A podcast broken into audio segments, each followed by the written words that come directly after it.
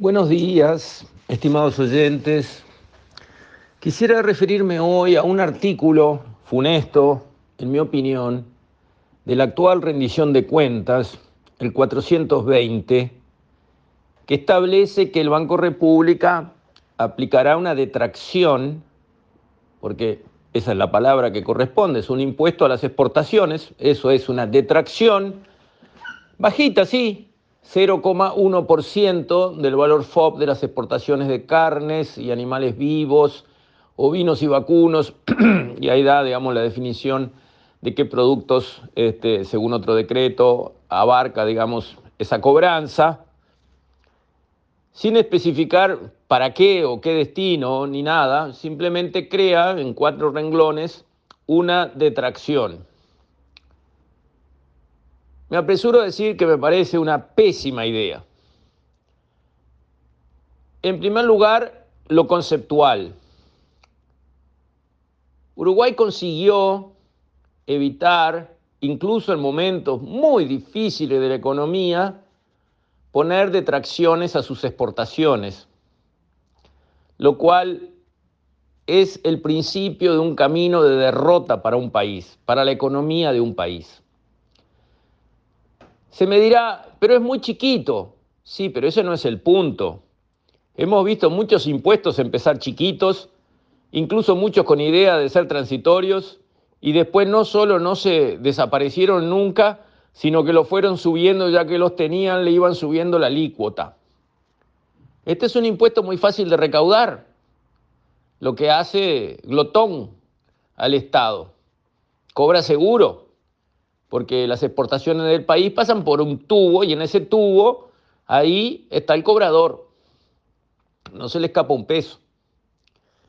Pero conceptualmente es como que en una represa, imaginen ustedes, una represa que captura una cantidad de agua atrás, si venimos con un taladro de esos de, ruta de pared y le hacemos un agujero a la pared.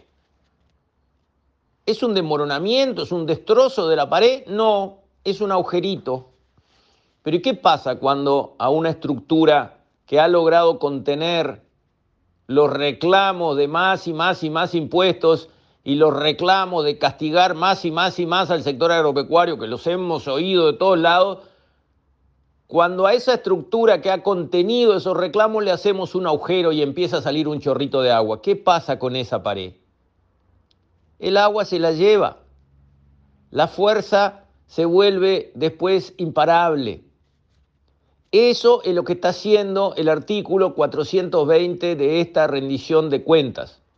Está haciendo un agujero chiquito, pero agujero clarísimo en la pared que ha contenido incluso con esfuerzo en los gobiernos del frente de no poner detracciones a las exportaciones del Uruguay. La detracción es un impuesto de mala factura técnica. Es un impuesto que definitivamente perjudica al sector exportador del país, que es esencialmente el motor de la economía, porque ahora se lo ponen a la carne vacuna y ovina.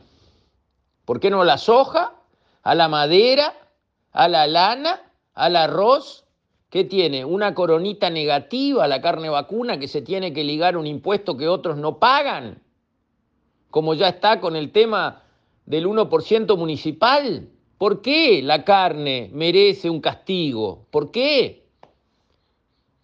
Entonces, estas cosas están tan mal hechas que lo único que hacen es abrir la puerta e invitar a pasar para disparates mayores, ponerle a todas las exportaciones si le ponemos a una, ¿por qué no le ponemos a todas?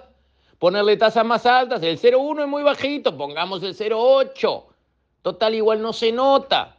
Y así, siguiendo, emprendemos el camino de la estupidez económica, del fracaso, de las malas políticas, políticas cerradas y de mala calidad. Se empieza en chiquito, se termina en desastre. Y además, mirándolo de una manera más amplia, el Estado uruguayo gasta algo parecido a 18 mil millones de dólares por año, cortando grueso. Las exportaciones de carne, cortando grueso, son 2 mil millones de dólares, por sacar un número. El 10% 200, el 1% 20, el 0,1% de 2 mil millones son 2 millones de dólares. Tenemos que crear un nuevo impuesto del peor calibre que es la detracción para que el Estado recaude dos, dos en 18 mil millones de dólares. ¿Pero qué nos está pasando? Esto no tiene gollete, como se dice en campaña. Es un disparate gratuito. ¿A quién se le ocurrió?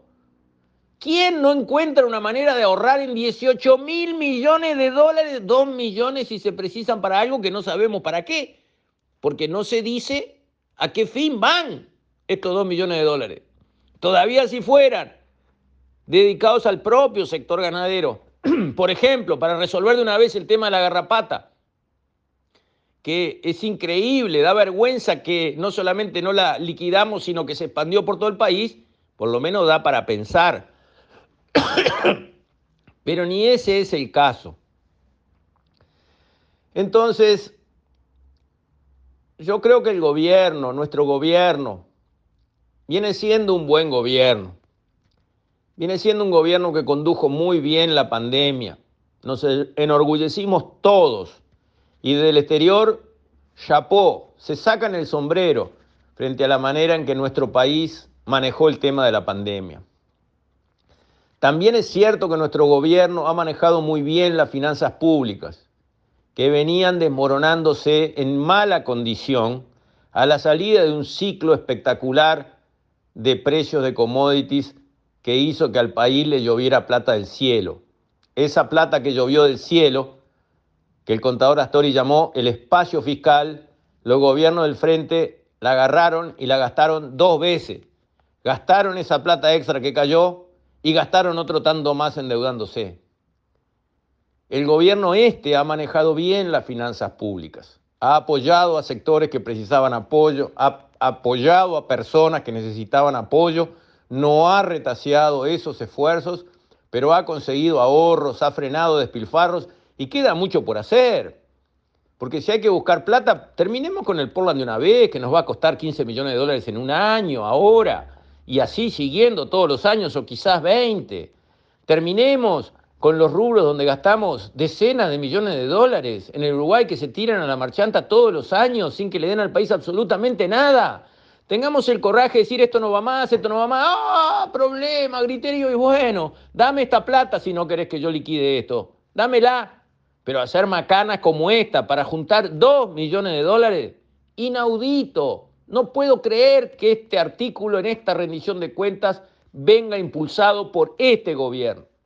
Espero que en el Parlamento prime la sensatez conceptual, porque esto no es un tema de cantidad. Dos millones al tamaño del país es poca cosa. Conceptualmente esto es gravísimo y no debe abrirse esta portera. Espero que haya suficientes parlamentarios que tengan estos principios claros en la cabeza y tiren para atrás este funesto artículo 420 de esta rendición de cuentas. Con esto, estimados oyentes, me despido. Hasta la próxima, si Dios quiere.